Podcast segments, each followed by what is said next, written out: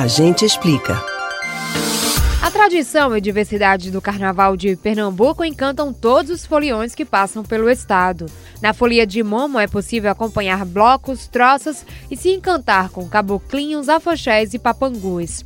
As cores e ritmo do maracatu pernambucano também não passam despercebidos. Do litoral à zona da mata, maracatu de baque solto e maracatu de baque virado. Música e tradição dos escravos, um traço da cultura negra no Brasil um ritmo de origem africana com elementos indígenas e portugueses e que tinha no passado uma característica altamente religiosa. São manifestações com características diferentes e bem definidas. Os elementos que compõem os grupos diferem nos personagens, na estrutura estética, nos instrumentos e nas particularidades musicais. Você consegue diferenciar os maracatus? O maracatu do baque virado é onde tem só percussão. É um ritmo musical, dança e ritual de sincretismo religioso. É formado por um conjunto musical percussivo que acompanha um cortejo real.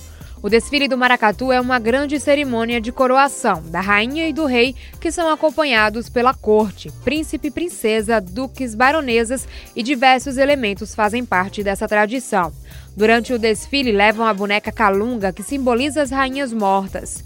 Desde o século XVII, o maracatu é tocado mais ou menos como hoje, mas pela ausência de registros, tem uma história e um passado de difícil reconstituição. Já o maracatu de baque solto surgiu na zona da Mata Norte pernambucana.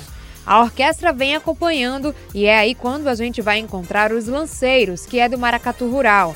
É o resultado da junção cultural de diversos folguedos populares da região canavieira, como o Bumba Meu Boi, o Pastoril, o Cavalo Marinho e o Reisado.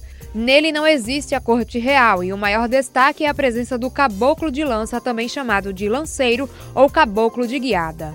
Nos maracatus rurais, os caboclos de lança transformados em símbolos da cultura pernambucana são destaque à parte. Camisas estampadas de mangas longas e calças de chita com franjas.